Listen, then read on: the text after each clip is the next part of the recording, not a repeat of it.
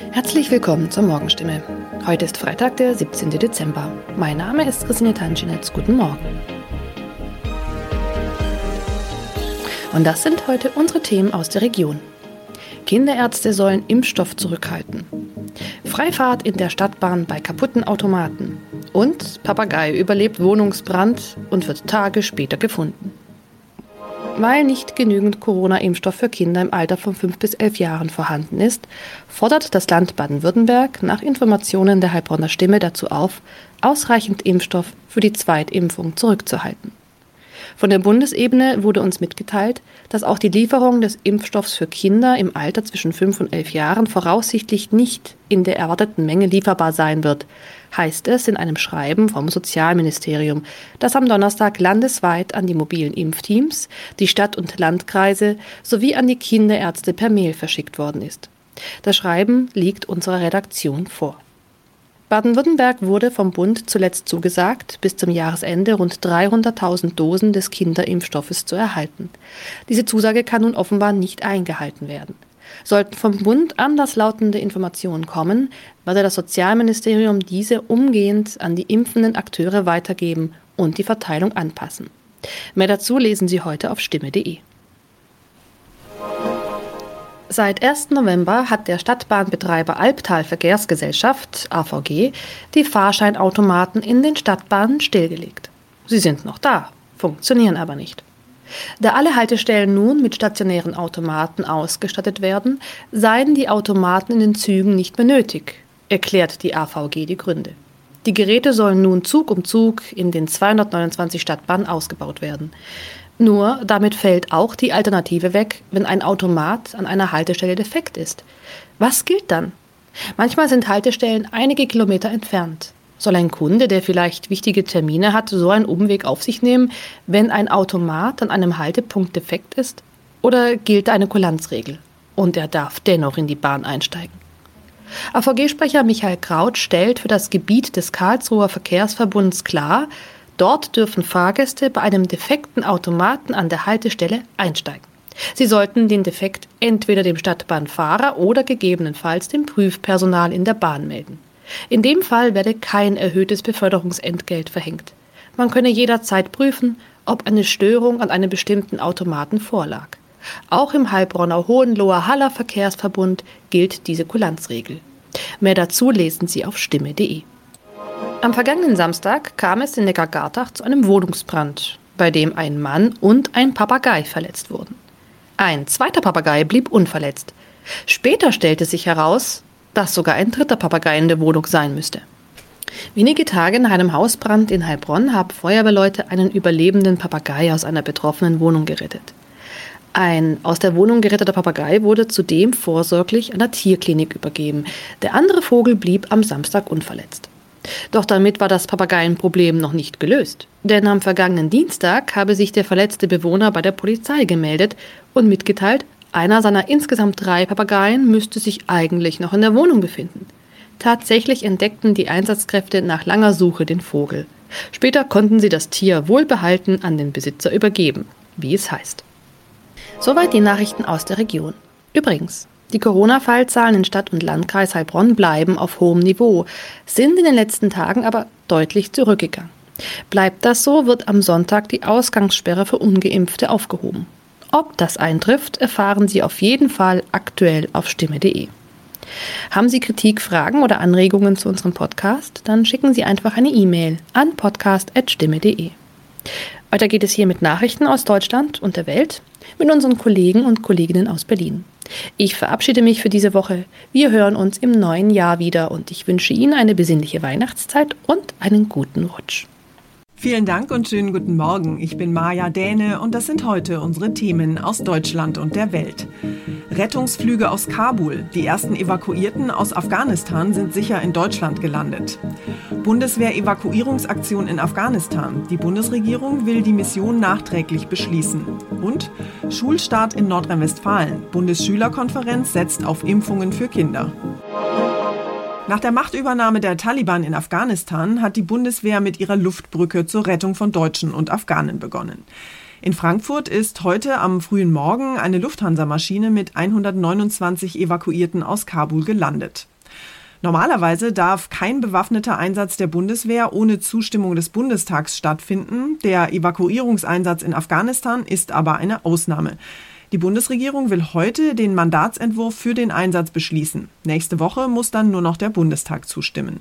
Die Evakuierungsmission ist angelaufen. Am Morgen landete eine Maschine nach einem Zwischenstopp in Usbekistan in Frankfurt. Ein weiterer Flieger hob in Kabul ab. In beiden Flugzeugen waren je rund 130 deutsche und afghanische Mitarbeiter der Bundeswehr und deutscher Ministerien. Normalerweise braucht jeder bewaffnete Bundeswehreinsatz die Zustimmung des Bundestags, aber die Rettungsaktion ist eine Ausnahme. Es ist Gefahr im Verzug. Nachträglich soll es jetzt aber Rechtssicherheit geben. Der Kabinettsentwurf sieht den Einsatz von bis zu 600 500 Soldaten vor. Es handelt sich um ein sogenanntes robustes Mandat. Das bedeutet, die Soldaten dürfen ihre Waffen nicht nur zur Selbstverteidigung benutzen. Ursula Winkler, Nachrichtenredaktion. Die Lage in Afghanistan ist nach der Machtübernahme der Taliban also weiterhin extrem angespannt. Vor allem afghanische Mitarbeiter ausländischer Regierungen und Organisationen haben Angst und versuchen sich in Sicherheit zu bringen. Am Flughafen in Kabul werden Botschaftsangehörige ausgeflogen. Das Ziel dieser Luftbrücke ist es, solange es noch geht, so viele Menschen wie möglich aus dem Land rauszuholen. Unsere Korrespondentin Ann-Sophie Galli berichtet über die Lage in Afghanistan aus Neu-Delhi. Ann-Sophie, die USA wollen ja den Kabuler Flughafen längere Zeit sichern, um möglichst viele Menschen auszufliegen. Wie sieht es denn im Moment am Flughafen aus? Zuletzt war ja die Rede davon, dass sich die Lage dort zumindest etwas stabilisiert hat ja, ein bisschen stabilisiert vielleicht, aber die Lage ist auf jeden Fall weiterhin sehr chaotisch. Die Taliban sind nämlich auch dort und ein Augenzeuge hat uns erzählt, dass sie dort mit einer Peitsche schlagen und in die Luft schießen, um Menschen auseinanderzutreiben. Trotzdem wollen weiter hunderte Menschen zum Flughafengelände kommen. Sie versuchen auch mal über eine meterhohe Mauer zu klettern und ja, beim Flughafen gab es seit Montag schon mehrere Tote und Dutzende Verletzte. Einige kamen schwer verletzt in ein Krankenhaus.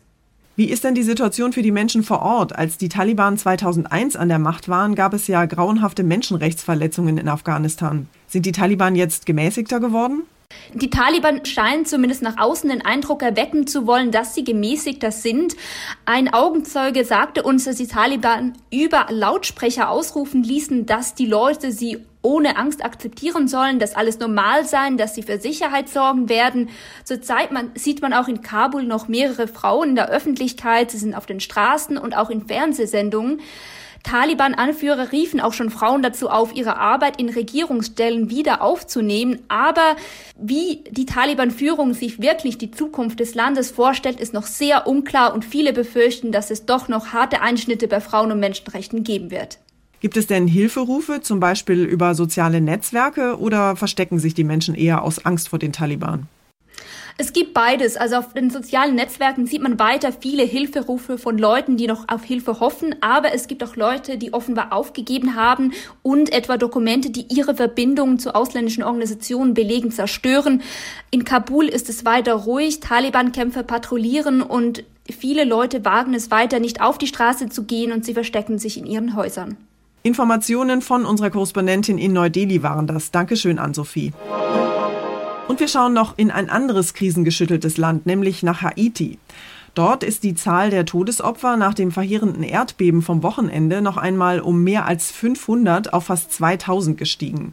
Nach dem Beben hat ein Tropensturm in dem betroffenen Gebiet jetzt zusätzlich auch noch für Überschwemmungen gesorgt und die Such- und Rettungsarbeiten erheblich erschwert. Es ist eine Katastrophe ohne Ende. Auf der schwer getroffenen Halbinsel Tiburon, wo das Erdbeben Zehntausende Menschen obdachlos gemacht hatte, herrschen nun Überschwemmungen. In den Straßen steht das Wasser knöchelhoch. Die Menschen wissen nicht, wo sie schlafen sollen. Noch stehende Gebäude sind rissig und einsturzgefährdet. Draußen aber drohen Wasser und Schlamm. Die Rettungsarbeiten nach dem Beben kommen weiter nur zäh voran. Viele Straßen sind zerstört. Die Rettungskräfte kommen nicht vorwärts. Die Zahl der Todesopfer steigt ständig ständig. Tina Eck, USA. Ab heute startet im größten Bundesland in Nordrhein-Westfalen ja wieder die Schule und alle hoffen natürlich, dass Corona die Schülerinnen und Schüler nicht wieder in den Distanzunterricht schicken wird. Ein wichtiger Baustein dabei sind die von der Ständigen Impfkommission jetzt empfohlenen Impfungen für alle Kinder ab zwölf Jahren. Das sagt Dario Schramm, der Generalsekretär der Bundesschülerkonferenz. Ich glaube, die Impfbereitschaft bei Kindern ab zwölf Jahren ist ähm, hoch. Vor allem ist es aber eben auch so gewesen, dass die fehlende Empfehlung der STIKO natürlich zu einer deutlichen Dämpfung bei den Eltern geführt hat. Und ich glaube, und das ist für mich ganz wichtig immer noch zu betonen, dass man in der Schule jetzt eben auch dafür sorgen soll, ähm, über Impfungen zu reden. Denn das Thema, was ist eigentlich eine Impfung, ähm, wie funktioniert das, das sind alles so Dinge, die gerade junge Menschen, glaube ich, auch verstehen sollten. Und das sollte auch im Bildungsauftrag möglich sein, eben über diese Themen zu reden. Bundeskanzlerin Merkel lädt heute in Berlin zum sechsten Mal zum sogenannten Autogipfel ein. Sie tauscht sich mit Vertretern der Autobranche, der Gewerkschaften und der Länder über den Wandel in der Automobilindustrie aus. Dabei geht es vor allem um Digitalisierung und um mehr Klimaschutz. Die Autoindustrie mit ihren 850.000 Beschäftigten steckt nämlich mitten im Umbruch. Der Verbrennungsmotor hat keine Zukunft mehr. Die Politik streitet nur noch darum, ab wann keine Diesel und Benziner mehr neu zugelassen werden sollen. Für den Bau von E-Autos werden nicht mehr so viele Beschäftigte benötigt. Aber der Umbruch bringt auf der anderen Seite auch neue Jobs. Zum Beispiel bei Batterieherstellern und auch für den Aufbau der Ladesäuleninfrastruktur werden Leute gebraucht. Wie kann dieser gewaltige Umbruch möglichst schmerzfrei für alle Beteiligten gelingen? Bis jetzt hat der Autogipfel noch keine konkreten Antworten gebracht. Vielleicht ja heute bei dieser sechsten Auflage. Aus Berlin, Uli Rattinger. Unser Tipp des Tages heute für alle, die ihre Arbeit lieber entspannt und pünktlich erledigen wollen, anstatt gestresst auf den letzten Drücker fertig zu werden.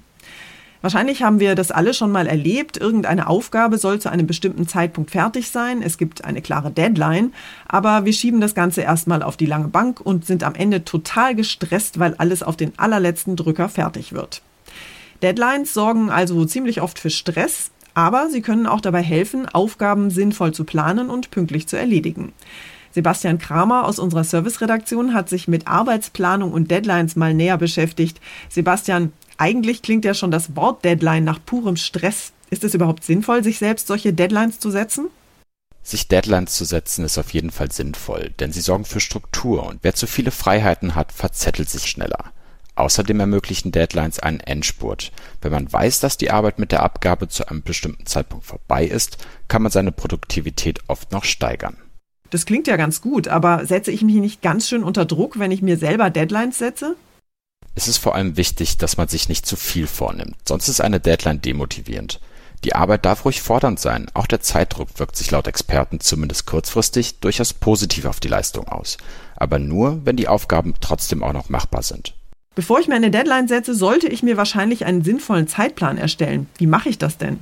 Beispielsweise geht das mit der sogenannten Alpenmethode des Ratgeberautors Lothar Seiwert. Die Alpenmethode hat nichts mit dem Gebirge zu tun. Das A steht für Aufgaben aufschreiben, also eine To-Do-Liste erstellen. L steht für Länge abschätzen. Konkret geht es darum, die Dauer der einzelnen Aufgaben abzuschätzen. P meint Pufferzeit einplanen. Die Alpenmethode sieht vor, höchstens 60 Prozent der Arbeitszeit fest zu verplanen. E steht für Entscheidungen treffen. Das sieht vor allem eine Priorisierung der Aufgaben vor. N steht zum Schluss für das Nachkontrollieren. Am Ende des Tages sollte reflektiert werden, ob man tatsächlich erreicht hat, was man sich vorgenommen hat. Und zum Schluss geht es hier bei uns noch um müffelnde Astronautenunterhosen und marstaugliche Waschmaschinen. Damals beim allerersten Mondflug, da gab es das Sauberkeitsproblem wahrscheinlich noch nicht, aber je öfter und je länger sich Menschen im Weltraum tummeln, desto dringender stellt sich natürlich die sehr irdische Frage, wohin eigentlich mit der schmutzigen Unterwäsche? Ein österreichisches Forscherteam beschäftigt sich genau mit dieser Frage. Je mehr wir in der bemannten Raumfahrt in neuen Dimensionen unterwegs sind, desto eher warten einige ziemlich unangenehme Überraschungen auf uns, sagt der Chef der Mission.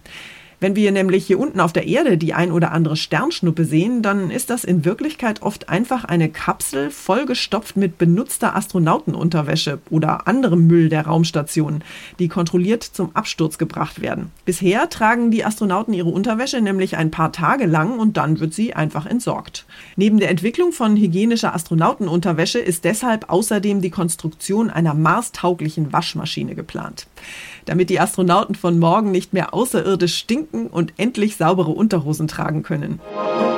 Das war's von mir für heute. Ich bin Maja Däne und wünsche Ihnen einen guten Start in den Tag. Tschüss und bis morgen.